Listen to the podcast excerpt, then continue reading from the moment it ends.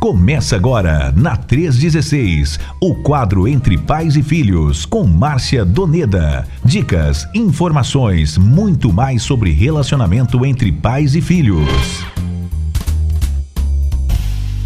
Hoje a gente vai falar aqui sobre um tema muito legal que é os meus filhos vão para a faculdade e agora? É uma pergunta interessante para a gente responder nessa tarde aqui com a missionária Márcia Doneda. E você que está aí nos acompanhando já pode mandando aí sua mensagem, sua dúvida, né?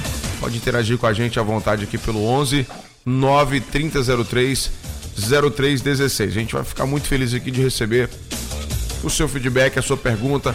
Pode participar à vontade aqui com a gente. Posso soltar já aqui a nossa vinheta, missionária Márcia? Sim, Nayan. Então vamos lá.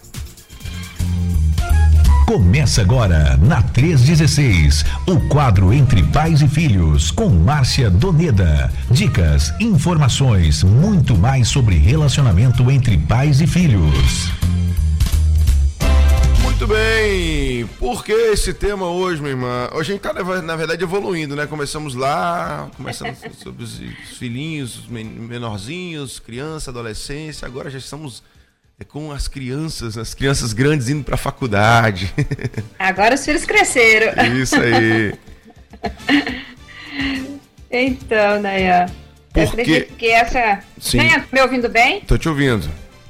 Tô te ouvindo um pouco baixo aqui, mas deixa eu ver se é o meu Tô te ouvindo bem aqui, tô te ouvindo bem. Aí, tá ótimo. Uhum, então vamos bem. lá, aquela introdução top desse tema legal aqui pra gente. Muito bem, Nayan. Realmente é, é um tema bem atual, mas é um tema que a gente percebe que essa problemática não é de agora, é de muitos anos, né? Isso. Muito tempo. E, e assim, eu quero fazer essa introdução nessa nesse tema de hoje, compartilhando uma experiência pessoal como mãe uhum. de dois filhos que Sim. estão na faculdade. Verdade, verdade. Você mais do que né? ninguém pode, com muita autoridade, falar sobre esse assunto, né? É, e eu me recordo, Nayan, que quando algum tempo eu estava montando esse material, eu recordo do Felipe. Felipe, acho que todos são cientes aqui nós temos dois filhos, eu tenho dois filhos, né? Felipe, hoje com 24 anos, e a Denise com 22. Uhum. E eu, na época o Felipe estava com 14 anos de idade e nós fomos na faculdade e visitar uma. Eu não sei o que, que nós tínhamos que. Enfim, fomos na faculdade e o Felipe foi com a gente. Precisava entregar o um documento lá tal. E nós, só que nós morávamos no interior do, do estado de Mato Grosso do Sul e fomos até a cidade de Dourados, que era mais próxima. Uhum. E quando chegou lá na faculdade, o Felipe entrou no carro e aí ele disse o seguinte: Agora eu sei que realmente, porque ele disse que tinha uma visão, sempre as pessoas falavam que entrar na faculdade era realmente é, uma tentação, né? Uhum. Tantas dificuldades. Sim. E aí ele diz assim: agora eu sei que realmente a faculdade é uma tentação. Nunca vi tanta menina bonita num lugar só na minha vida. Eita!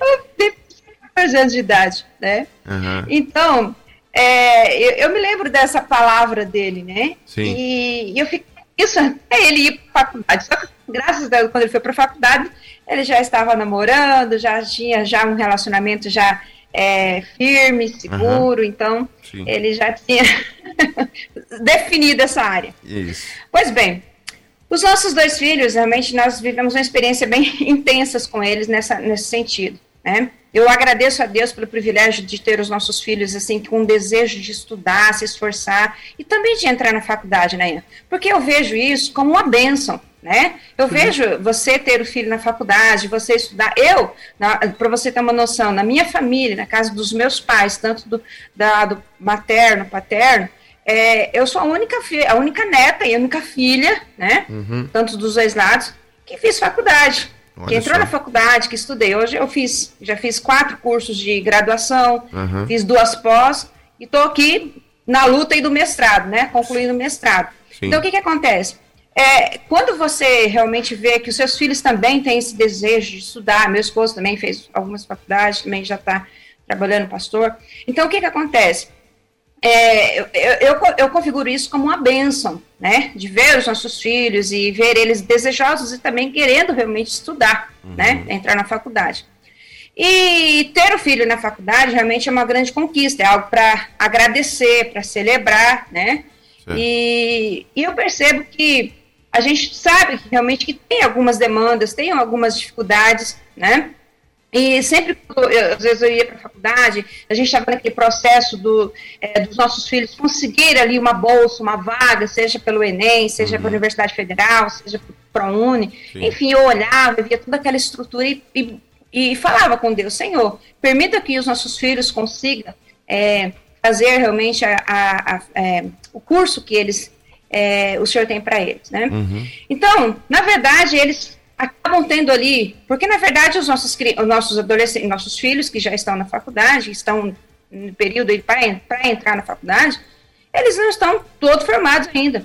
Nós falamos isso semana passada. Isso. Eu entrei na faculdade com 17 anos, meus filhos com é, Felipe entrou com também 17 anos. Né? Então, assim, e pelo que nós vimos a semana passada, é um adolescente ainda. Ele não está todo formado, ele não está, é, é, está ainda no processo de desenvolvimento né? Uhum, Ainda não são maduros e estão lidando com situações, com é, escolhas, né? Uhum. Que são decisivas, a, a, eu acredito assim na vida deles e que nós pais nós precisamos também olhar por essa maneira, olhar para eles com um olhar de apoio, de incentivo, né? Uhum. E, e eu vejo assim que na faculdade, é, é, antes de ir para a faculdade, você sabe que eles assim estão é, lidando com a escolha do curso, né? Será que isso vai isso. ser realmente a profissão da minha vida? Então, assim, tem um, N fatores que nem dá para a gente trabalhar nesse momento aqui, né? Uhum. É, N fatores que coopera para, às vezes, até a estabilidade e segurança do, do, dos nossos filhos, né? Sim. E uma coisa que eu, eu vejo assim, que eu quero até destacar e frisar já de primeira mão aqui, é que os filhos, que os alunos que se destacam na faculdade, são os alunos que mais têm aquela experiência com Cristo. Aqueles realmente, é, é, mesmo que eles sejam realmente alvo de perseguição e muitas vezes até de bullying, mas nós percebemos que eles são mais relacionais, eles têm mais habilidades com a multimídia, eles sabem falar melhor em público, eles não têm medo de microfone, né? Verdade. Então, mesmo diante de toda essa situação, eles também enfrentam os mesmos dilemas que outros jovens, né? Tem as, as inquietações do, da, da, da, vida, as tentações, né? Uhum. É, eles têm realmente a inclinação para alguns assuntos que estão ali na faixa que está realmente bem intrínseco da faixa etária deles, a questão de, do crescimento, sexo, tantas descobertas, né? Uhum. É, encontrar alguém, né? Então, com esse relacionamento, como vai ser o relacionamento com essa pessoa, e, e nem na faculdade ele enfrenta aí tantas filosofias, né? Às vezes até com embasamento científico, não, você pode tudo, né? Então, é, partindo desse todo esse contexto, esse pano de fundo aí, bem breve, é, o adolescente, ele, ele se depara aí, qual curso, às vezes escolha certa, né? Às vezes tem a frustração na escolha, tem aquela cobrança, às vezes nós como pais acabamos cobrando muito do que não deve, é. fica preocupado com o sustento, e considerando que ele é um adolescente, 16, 17, 18 anos, uhum. né? E, então, é, eu vejo assim, quando meu filho foi para a faculdade, Felipe, pela primeira, é, foi morar na faculdade em Curitiba, ele falava assim, mãe, como vai ser lá? Você percebe que eles também ficam pensando nisso, né? Sim. Como vai ser lá? É, né? Então, como que eu vou, realmente, eu vou é, lidar com tudo isso, longe de casa, né? Então, eu, você percebe que eles também têm essa, é, dentro deles, essa inquietação, essa situação, né? Eu lembro que Felipe foi, ficou dois anos lá. E, e aí ele diz, mãe, pai, eu, eu posso parar? Porque eu acredito que não é esse agora. E eu vejo, assim, a certa receio dele para dizer isso, uhum. sabe? E ele ficava preocupado com a nossa resposta. O que, que nós vamos pensar? O que, que nós vamos dizer para ele? Né?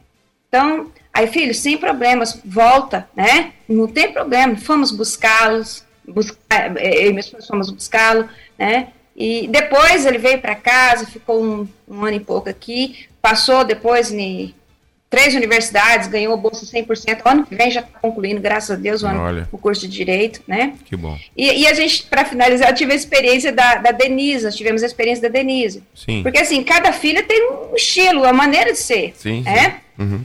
E, e a gente, às vezes, tem essa mania como pai de ficar cobrando um filho para ser igual ao outro. Ah, fulano, né, conseguiu pagar, passar no primeiro ano, você não conseguiu, aquela coisa toda, né? Eu falava, Deus, não deixa ser injusta com, com a minha filha, né? Uhum. A Denise fez cursinho, né? O sonho da faculdade tal. Mãe, eu quero isso, quero fazer psicologia tal, né? E aí a gente fica naquele processo lá, também sonhando com ela e Enem, vestibular, ProUni, documentos, avaliação da faculdade, e você vive todo o processo. Uhum. Eu sempre falo nas palestras com os pais que o resultado, a, no, a, nota, não é do filho, a nota é da família. O resultado do Enem não é do filho, é da família. Entende? Então a gente, a, a gente acaba vivendo isso, né? E vivendo esse processo. E eu lembro que depois de. A Denise fez cursinho, dois anos de cursinho. E aí ela fez o Enem tal, saiu o resultado. Tinha possibilidade pelo ProUni tal, fomos levar os documentos na faculdade. Chegando lá no primeiro período da manhã, e a secretária, a assessora da gerente da, da área lá do ProUni diz: Olha, eu acho que tem alguns documentos que não vai ser possível tal, mas volta depois do almoço. Nayan, Pensa no almoço mais silencioso da minha vida. Olha. Aí nós fomos para, vamos ficar aqui, vamos perto do restaurante ali na faculdade. Uhum. E eu falava, Senhor, o Senhor sabe o coração da minha filha. Ela sonhou, ela lutou por isso, né? Então a gente estava ali, ela quietinha, mas assim, um silêncio, Sim. mas uma conversa direta com Deus o tempo todo, tanto ela quanto eu. Claro. Ao retornar na faculdade, Aí fomos conversar com a gerente, aí a gerente fez a revisão de todos os documentos e disse: agora eu só vou encaminhar para a liberação da matrícula. Aí eu fiz uma pergunta, querendo já que sai assim, já um, uma esperança de um resultado, né? e aí eu fiz aquela pergunta: até semana que vem sai o resultado? Né? Mas com o coraçãozinho bem apertadinho, mas querendo ali uma resposta bem esperançosa. Uhum. Ela disse: Não, não, vamos fazer a matrícula dela agora. Seja bem-vinda, Denise, ao curso Olha. de psicologia da Unigran Capital. Ah, não resistimos. Não teve como conter as lágrimas de gratidão, tá? Que e, e o pai dela, vai, e aí, vai dar certo? Como que foi? Enfim.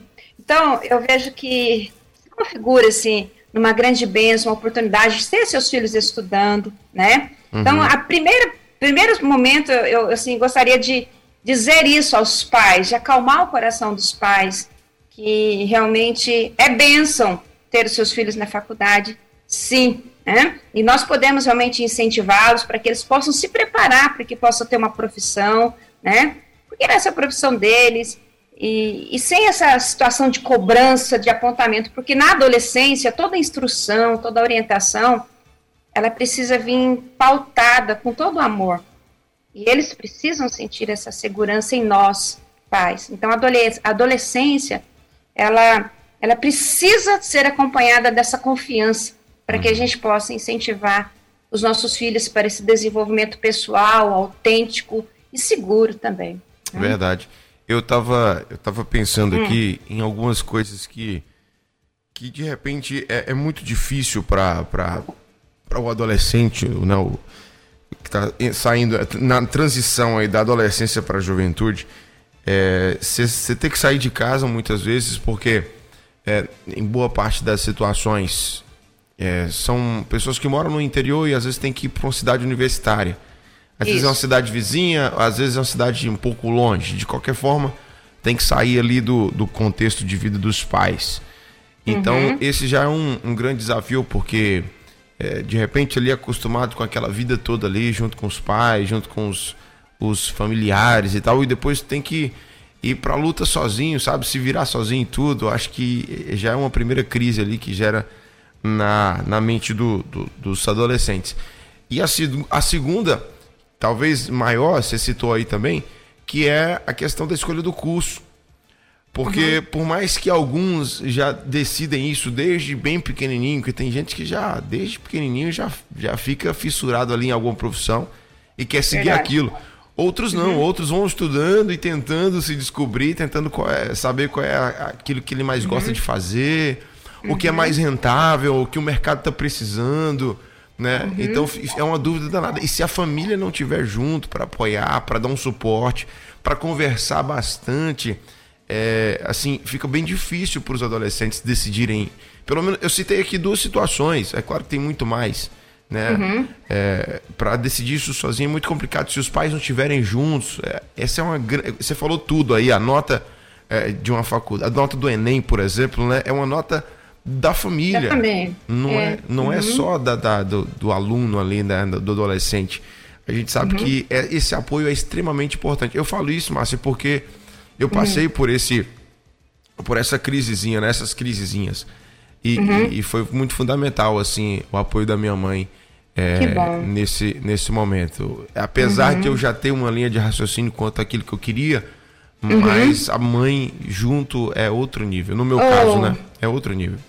Que benção, que benção. E, e também, Nayan, configura também para o pai a ausência do filho. Nossa, quando eu passava em frente do quarto do, do, do Felipe, é, eu mantinha o quarto dele fechado né? Olha. Porque assim, a, a e aí, naquele momento, eu estava, eu era professora uhum. da, do Fundamental 2, do terceiro ano, né? Os aluninhos do terceiro ano. Uhum. E quantas vezes que eu via as mães, os pais, ó, oh, esse menino aqui, ó, esse moleque tem futuro, esse menino, é, só vê o que, que você, você, pode fazer com esse menino, que esse menino aqui não vale nada, sabe? Colo, é, é, colocava a criança dentro da sala nessa, dessa forma. E às vezes eu chorava, literalmente chorava, porque assim, é, é aquela ausência do filho, Sim, né? Que tá fora, e, e, e falar assim, nossa, esse pai não tem noção, essa mãe também não tem noção do dia que esse menino sair de casa, né? Uhum. É, então, assim, é, fica também aquele vazio pro pai, pra mãe. Então, como fazer quando o filho sai, tá longe, tá distante, né? E realmente é algo que mexe com a gente, uhum. mas na verdade, os filhos, nós somos os, o, o porto, né? Isso, e os filhos isso. são os navios, né? No meu e caso, No meu hum. caso, eu me lembro que eu, eu queria sair de casa, eu já queria ter essa, essa vida um pouco mais assim, sozinho mesmo, né? Queria enfrentar as coisas sozinho, achei que eu estava preparado já para isso. Então eu já, já, tinha essa vontade, eu não fui com medo, sabe? Só que aí uhum. quando você uhum. chega lá, é. Ei, uhum. rapaz, a realidade é totalmente diferente. Aí, olha de você ligar pra mãe toda hora, perguntar as coisas, é, pedir uhum. pra mãe visitar, porque realmente é difícil, é muito difícil quando você sai da casinha. É, é verdade. Então, é, é, em relação a essa, essa, pergunta, eu gostei dela, né? Meus filhos uhum. vão para a faculdade agora, né? E eu queria saber por que essa pergunta, esse receio aí dos pais Será que a gente deve dizer que é uma, insegurança né, dos pais? O meu filho vai para a faculdade e agora? O que você tem a dizer sobre isso, sobre essa pergunta, minha irmã? Então, Nayan, eu acredito que nós temos muitas pesquisas que falam a respeito desse tema, né, de jovens que se afastaram da igreja, se afastaram de Deus, da sua fé, uhum. ao ingressar na faculdade. A é gente é ouve muito sobre isso, né? Mas eu quero assim pontuar também que muitas vezes essas pesquisas, é claro que nós também nos deparamos com experiências de jovens, através dos nossos filhos, né, pessoas bem próximas a nós também que viveu isso, mas é, eu gostaria também de pontuar que muitas dessas pesquisas, às vezes, elas são bem intencionais, uhum. porque nós não temos pesquisas que registram que o jovem que abandona, que o jovem quando abandona a sua fé na universidade, que eles voltam quando eles têm filhos porque eles querem criar seus filhos na igreja como eles foram criados, né? Uhum. Então, assim, a gente sabe que depois tem um tempo e eles voltam. Uhum. Isso é promessa de Deus, né? É, então, ele volta. Mas é, eu acredito que realmente acaba dando, assim, diante de tantos comentários, é, talvez pais que estão vivendo isso agora neste momento. Eu quero dizer para vocês que eu também passei isso na vida com o nosso filho Felipe, Denise, né? Foi um processo assim deles é, é, eles viajarem no sentido assim, né? tá aqui dentro, mas tá viajando com outra, é, outras ideologias, Sim, outros sim. pensamentos, porque eles acabam tendo uma, novo, uma nova cosmovisão de mundo. Isso. Eles conseguem olhar o mundo com outras lentes. Então, cosmovisão é a maneira como que você enxerga o mundo. E lá na faculdade, eles acabam encontrando um ambiente totalmente com, às vezes, até um embasamento científico ou, ou- ou- um embasamento concreto de coisas erradas que podem realmente, é, é, eles podem fazer. Não, isso é normal, né? Então, para muitos jovens chegar ali no, na, no primeiro contato ali com a faculdade, com a universidade, acaba sendo conflituoso, né? Porque eles têm novos contatos, novos relacionamentos, Aham. tem muitas vezes conflitos de ideias, acaba tendo uma pressão dos próprios, é, assim, da mesma turma, da mesma, mesma faixa etária, mesma geração que eles, né? Eles acabam tendo essa outra cosmovisão e até, até situações que realmente se comprovam isso. Lá eles encontram, é, como eu já disse, embasamento científico vindo de professores, né? Sim, sim. E, e para um jovem, é, eu, eu falo assim, por exemplo da, da Denise, nossa filha, ela fala assim, mãe, é, nós respeitamos o professor. Professor, é, é, eu aprendi que o professor é uma autoridade, a gente acaba respeitando isso, e às vezes algumas filosofias, alguns pensamentos são colocados diante de nós, sim, né? Mas para nós é a mesma coisa do fundamental ter o professor ali, né? Do ensino médio. Então, assim, os nossos filhos que foram criados diante dessa orientação, diante desses princípios e valores, eles vão também acabar olhando o professor como autoridade, né? E aí, às vezes o professor tem até esse embasamento científico e acaba ali mexendo ali na cosmovisão cristã, né? Aham. E com a cosmovisão de mundo, né? Porque, na verdade, a, a, a- eles estão ali na faculdade.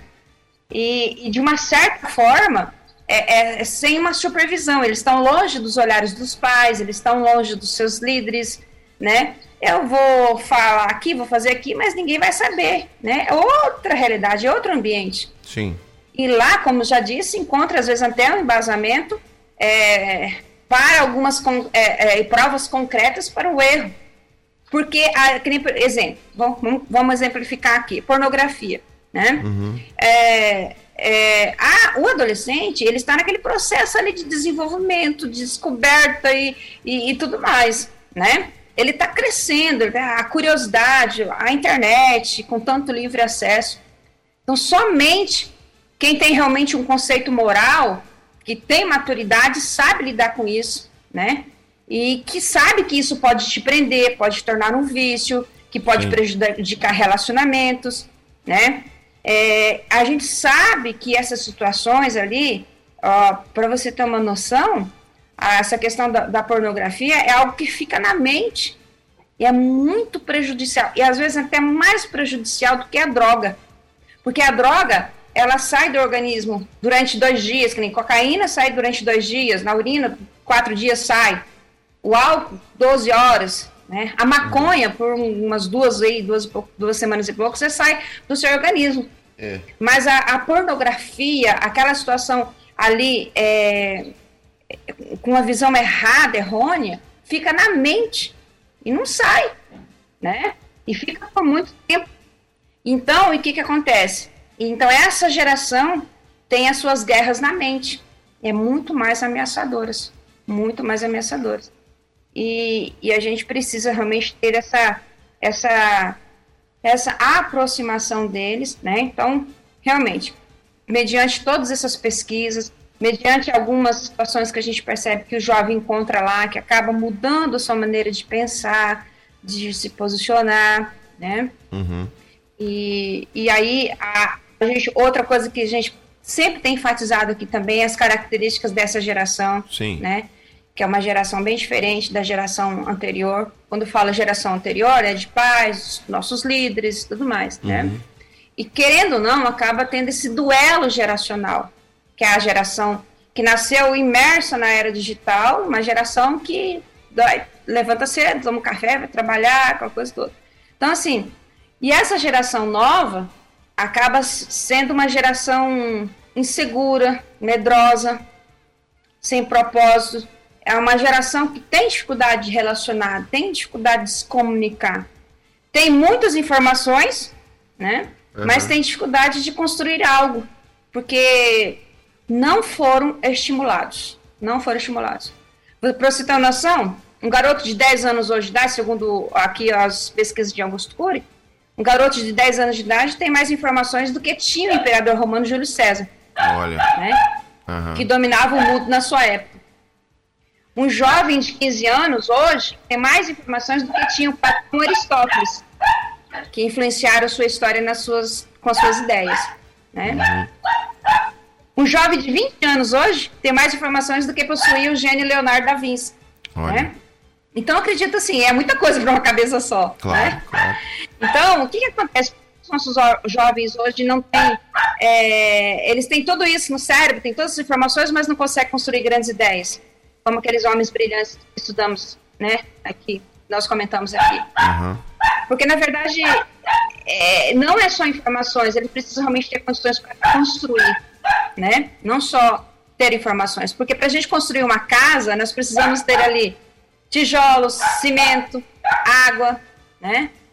pedras, mas também precisa alguém de um profissional da construção civil para organizar tudo isso aí para construir. Uhum. Então, do mesmo modo, para que tem, os jovens possam construir novos conhecimentos, é realmente precisa ali de um engenheiro de ideias, de organizar, organizar seus sonhos, os objetivos. Hoje, é, Dr. Agnaldo falou muito sobre essa questão dos sonhos, né? Reorganizar seus sonhos, é, os objetivos, que seja para curto, para longo prazo. Então a gente precisa organizar isso. Então nessa altura, eles precisam dos pais que proporcionam isso. Então os pais, eles precisam realmente ter essa é, proporcionar essa motivação, esse incentivo, né? E infelizmente essa geração que nós temos agora é uma geração que mais tem sintomas de transtornos mentais, como ansiedade, depressão, né? E aí eu acredito que tudo isso, como nós sempre temos falado, é resultado assim de uma ausência e de uma cobrança, uma ausência do pai e uma cobrança excessiva dos filhos, né? Que acaba entrando para a faculdade com essa insegurança. Só que aí a gente cobra uma uma maturidade que ainda não está pronta. O corpo deles, cientificamente, biologicamente, o cérebro ainda não está maduro, né? Então eles ainda precisam daquela daquela esperança, daquela expectativa. Filho, eu tô no último vagão do trem. Lembra? É. Filho, eu tô aqui, né?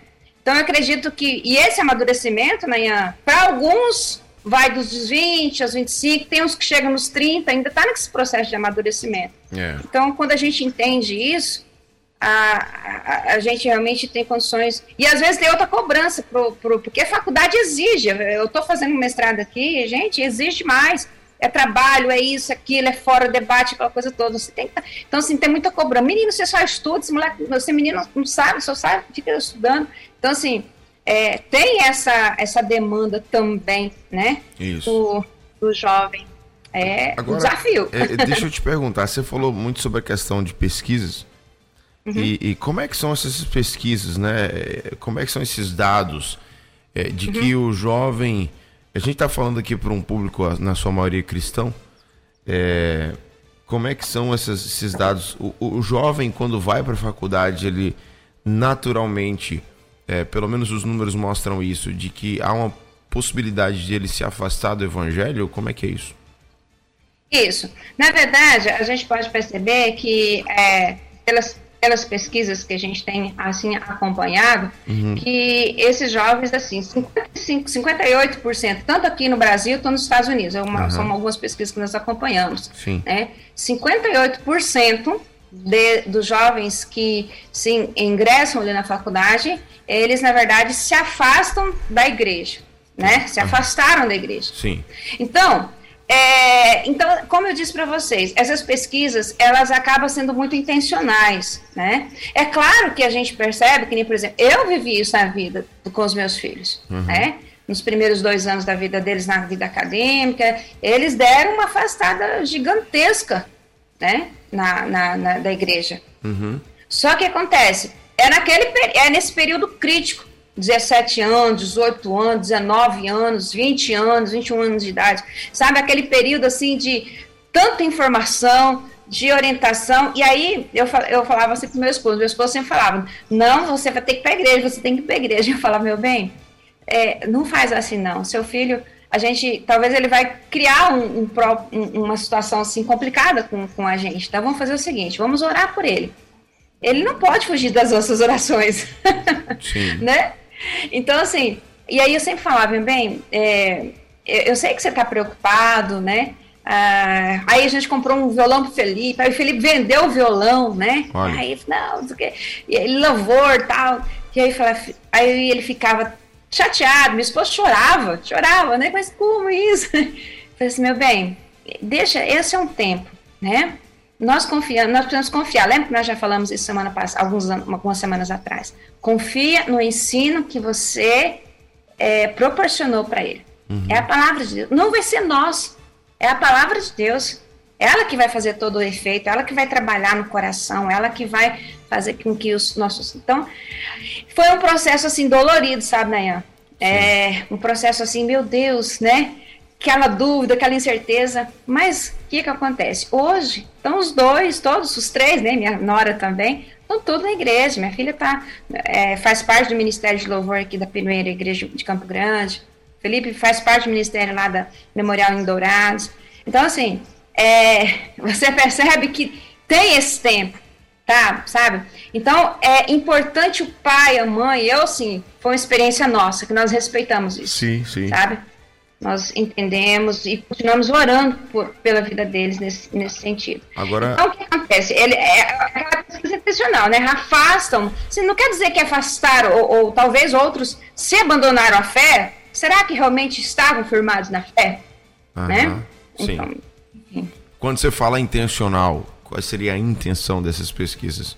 Eu acho que assim, até, porque quando a gente fala assim de é, pessoas é, é, cristãos estarem ali com é, ocupando vários espaços, e principalmente aí do conhecimento, da área da ciência, a, a, gente sabe que tem uma perseguição, né, Nayan? Claro, em cima, claro. em cima de, de, tudo isso, né? Porque às vezes nós somos até é, pautados como ignorantes, não tem conhecimento. Então, eu louvo a Deus quando realmente um jovem, qualquer idade, sabe? Que busca seu conhecimento, que busca o conhecimento, que busca estudar, que eu sempre tenho falado aqui nos cursos de capelania, gente, vamos estudar. Nós precisamos ter conhecimento, porque o conhecimento, assim como Jesus foi indagado quando ele desceu ali do monte, é, da, quando ele estava ministrando as bem-aventuranças, então eu falei, com que conhecimento você fala? Com que autoridade?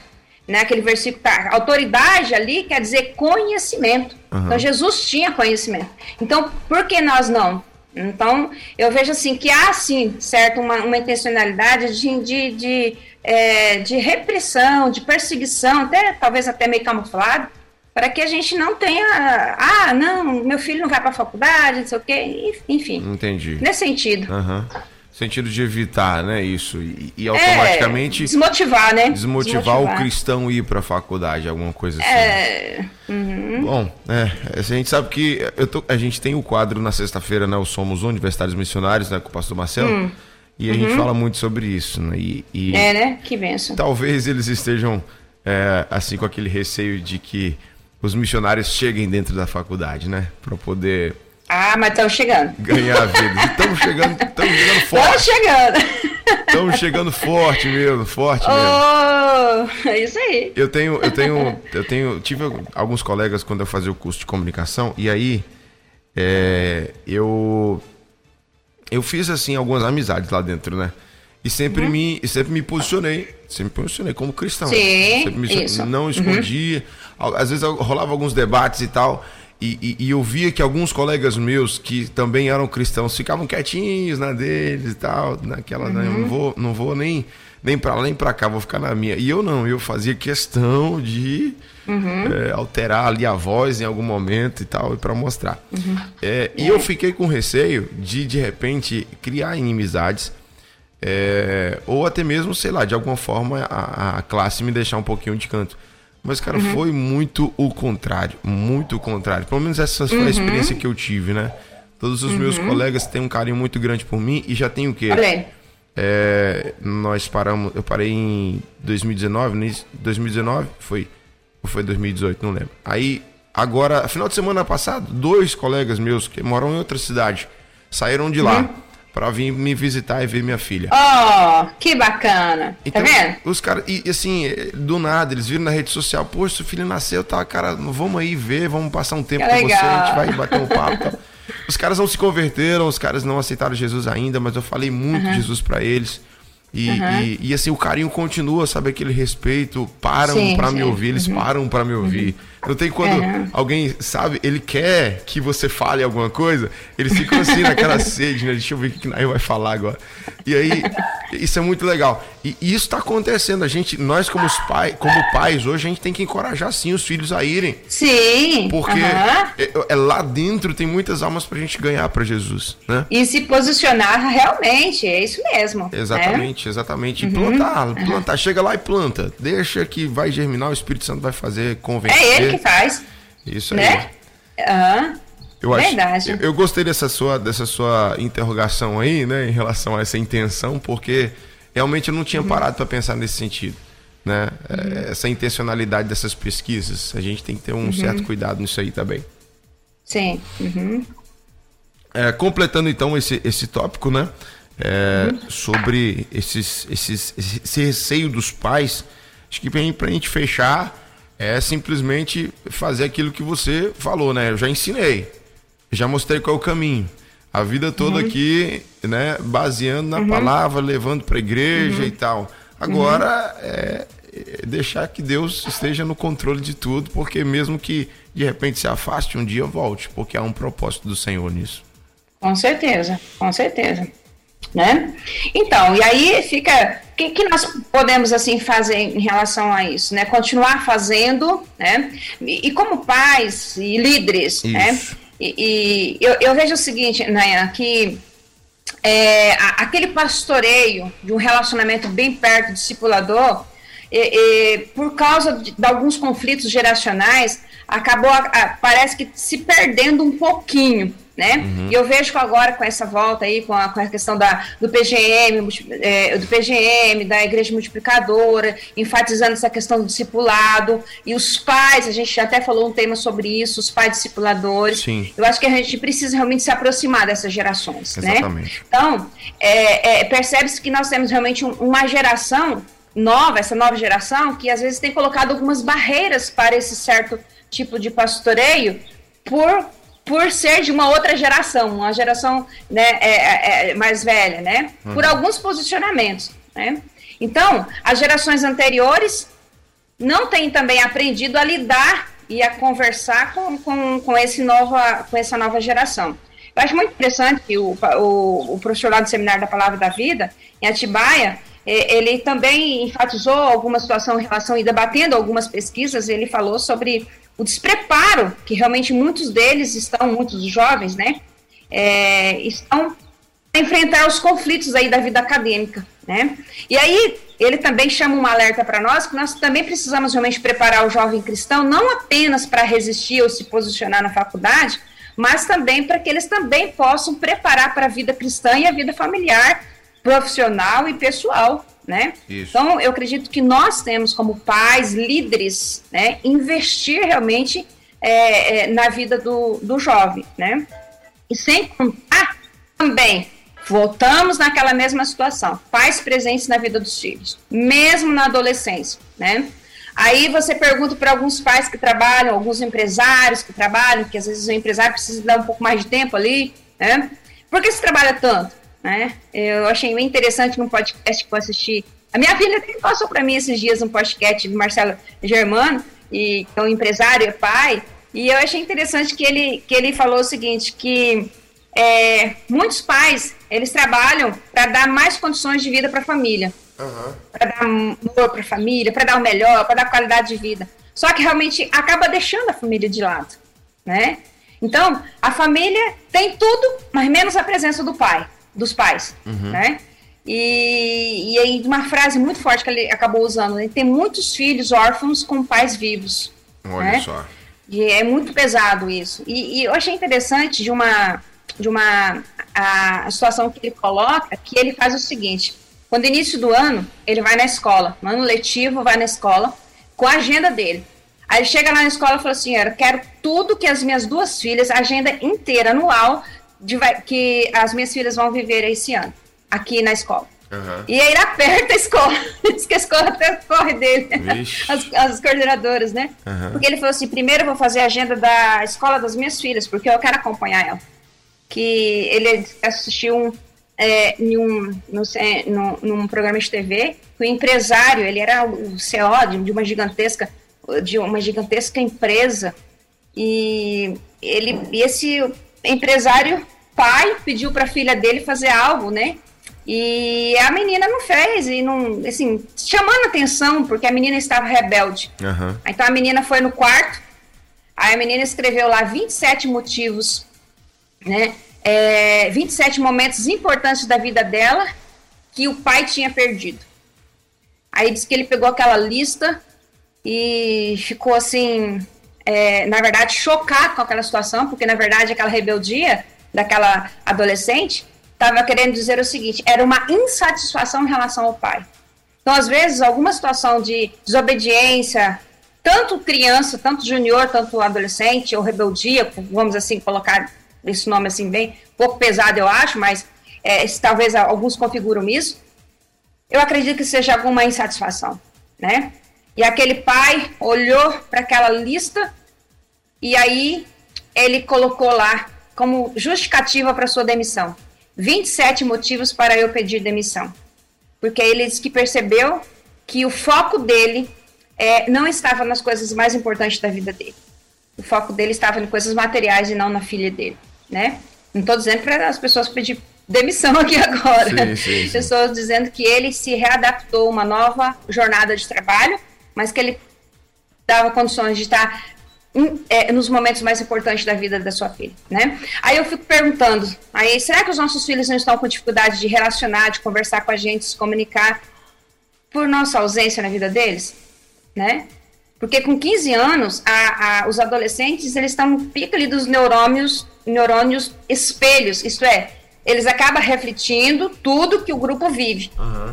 Né? Então, se eles estão refletindo, quem é mais seu filho vê? Quem mais o seu filho ouve? quem mais o seu filho é, escu é, é, vê. Então, é importante a gente ter essa visão, né? Então, se seu filho está para a faculdade agora, crie oportunidade de se aproximar dele, de ter uma conversa e que tenham diálogos, que tenham um relacionamento, um vínculo profundo de um relacionamento, para que vocês para que os pais consigam criar uma ponte, porque eles vão passar por um momento difícil, de crise, vai sim. É. Mas quando você está perto, quando você está próximo, você como pai pode criar, quando falo pai, pai, mãe, né? Pode Sim. criar uma ponte do coração, do seu coração para o coração dele, mesmo com essas diferenças nas gerações. E aí, quando você tem um ouvido atento, sem cobrança, sem julgamento, sem apontamento, você acaba criando. Nós lançamos essas pontes em direção ao mundo deles.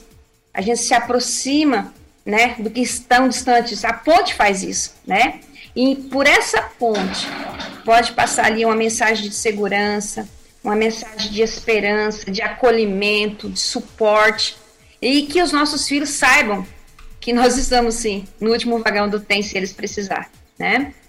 Então, e às vezes, Nayan, para a gente assim ter um, uma situação aqui bem, bem voltando para a palavra de Deus, sim. em relação à igreja, é, às vezes a gente fica procurando culpado com isso. De quem é a culpa? Né? Ou quem é, é, de quem é a responsabilidade do abandono da fé do meu filho, do jovem, do adolescente, enfim.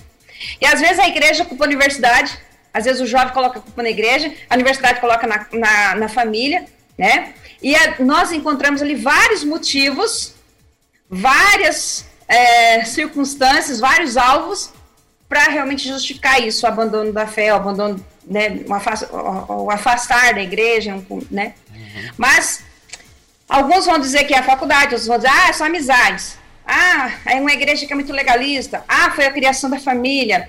E às vezes a gente fica procurando vários alvos ali para justificar o abandono da fé, né? E a gente fica procurando um culpado. Eu acredito que a gente não precisa fazer isso. Precisa, isso não é o nosso papel, né? Mas é muito importante a gente perguntar a Bíblia, né? a Bíblia diz sobre isso? E a Bíblia ela coloca a responsabilidade é, no próprio indivíduo. Sim. Né? Se você for olhar lá em Timóteo, capítulo 1, versículos 18 e 19, Paulo exorta e incentiva Timóteo. Fala assim: mantenha sua fé, mantenha sua boa consciência, porque alguns vieram a naufragar na fé. Quando fala de fé aqui, está dizendo aquilo no que se crê, nos princípios, né? É, é, é né? É, princípios cristãos aqui. E ele diz que tem dois, dois jovens aqui, Rimineu e Alexandre, que naufragaram na sua fé. Né? E é interessante que a gente pode perceber que Paulo ele compara a, a caminhada da vida cristã como uma guerra e fala para Timóteo, ó, você luta contra isso, né? Luta pela sua fé, combate as heresias. E eu acho tão interessante, tão precioso, quando realmente a gente está falando de discipulado, de estar perto, de chegar, de fazer ponte, de conversar com seus filhos, criar esse vínculo. Veja o que Paulo fez na vida de Timóteo. Graças a Deus, Paulo, Timóteo tinha um Paulo na vida dele. Verdade. Né?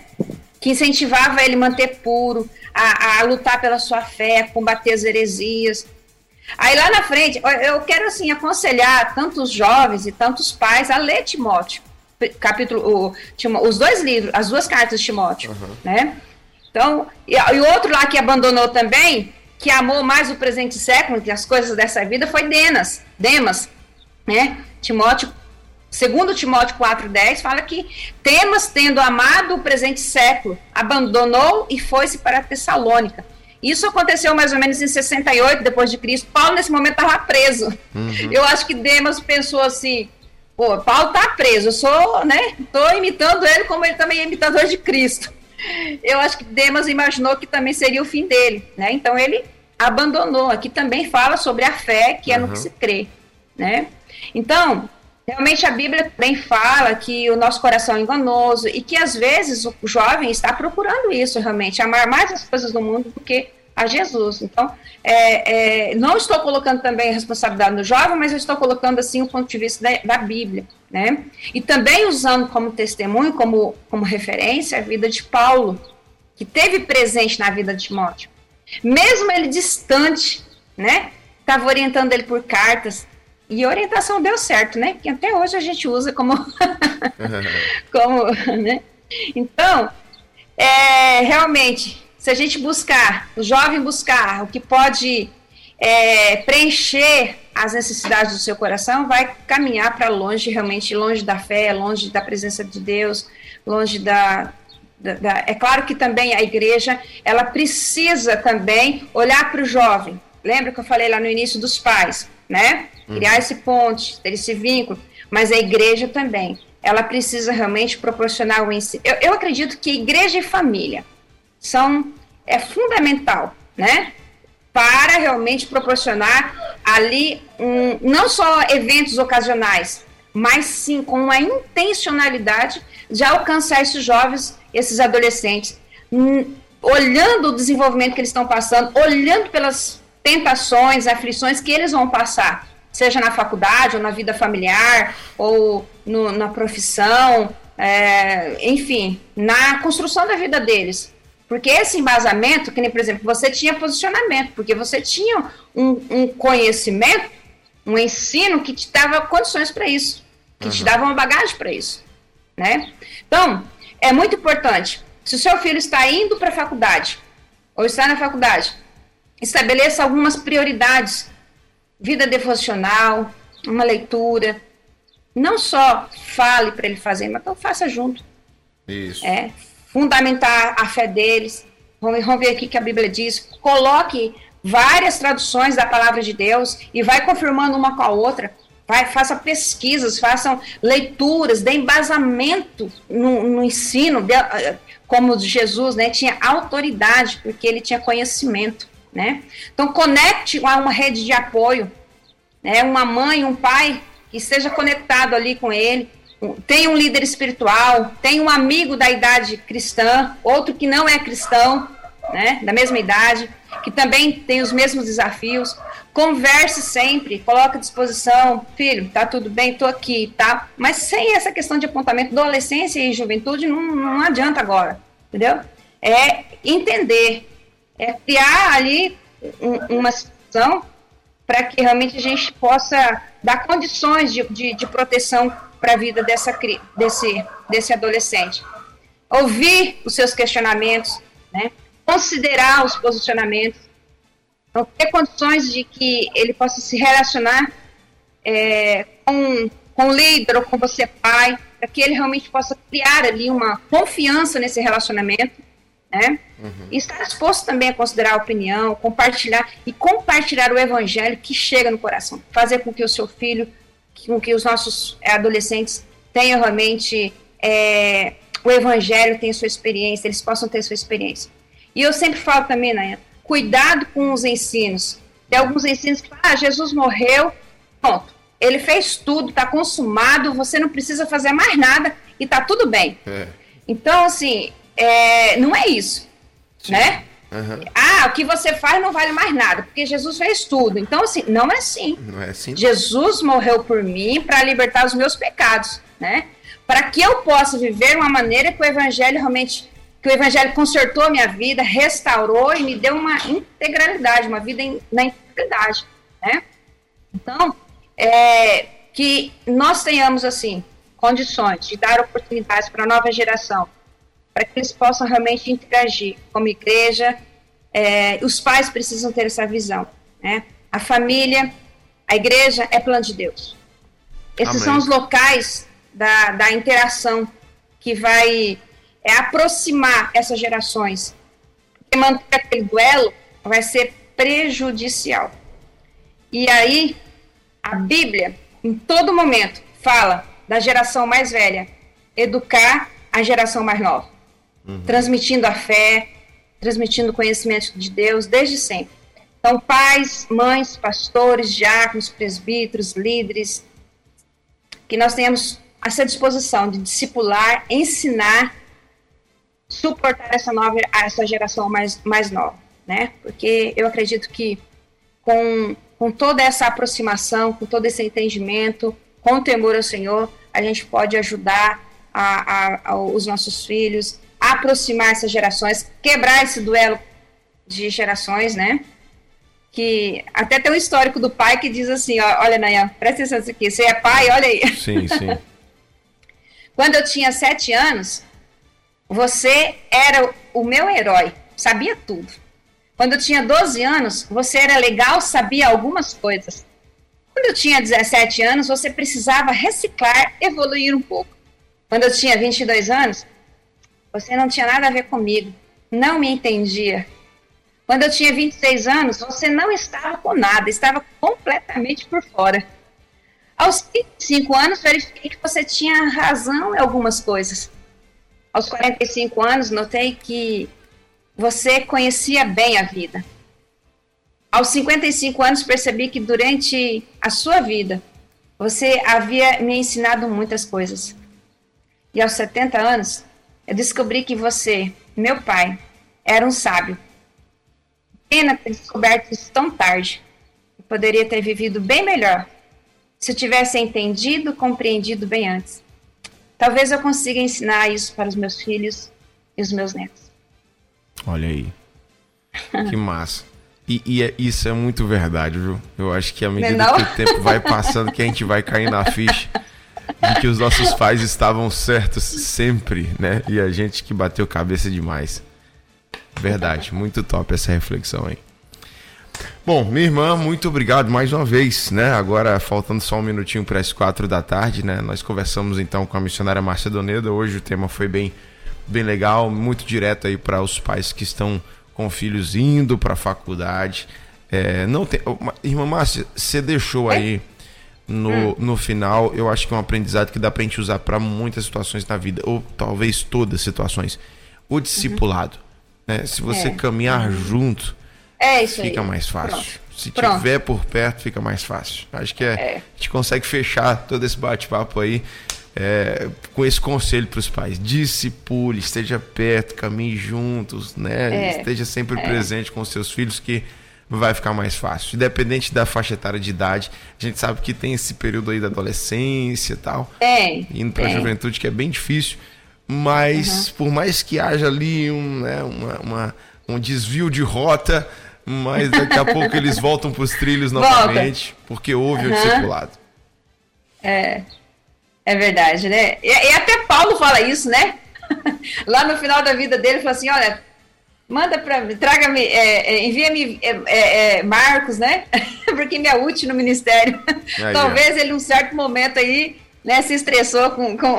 Sim, sim, sim, sim, sim, Então, depois de um tempo, pronto. Não, vai ser útil. É desse jeito. Minha irmã, nós temos já o, o tema da semana que vem? Sim, temos sim, Dayan. Nossa semana que vem, nós vamos trabalhar o que Deus quer para os meus filhos. Ótimo, que Deus quer para os Deus meus quer filhos. para os meus filhos, né? Pronto, beleza. A gente sempre está subindo aí um degrau mais. Agora a gente já vai já para o posicionamento assim, posição de Deus, é ó. É, isso aí. Já estamos crescendo bastante já. Irmã, Deus Maravilha. te abençoe, Deus te abençoe muito. Quer deixar algum recado, mandar algum alô? Fique à vontade, tá? Ô, Nael, muito obrigada. Eu queria até dar um abraço aí a todos os, os queridos ouvintes da Rede 316. Que essa palavra possa realmente chegar no seu coração para você que é pai, e também dizer para todos os pais, né, que eu sempre estou aqui compartilhando com um espelho gigante diante de mim, né, uhum. como mãe, e, e eu sempre a gente tem compartilhado com isso. Não é uma forma de apontar, mas uma forma assim de, de ver realmente o que tem dado certo, e o que as, alguns erros, algumas falhas, compartilhando, abrindo o coração. Então, eu quero mandar um abraço a todos os pais, todos os filhos que estão nos acompanhando e também todos os meus queridos alunos da capelania escolar, todos os capelães escolares aí do Viver Escola do nosso querido Brasil. Show de bola. Então, até quinta-feira que vem, minha irmã. Fique com Deus, Se viu? Deus quiser. Amém. Um abraço, Valeu. melhoras. Um Deus abraço. abençoe sua casa. Amém. Obrigado. Entre Pais e Filhos, com Márcia Doneda, na 316. Dicas, informações, muito mais sobre relacionamento entre pais e filhos.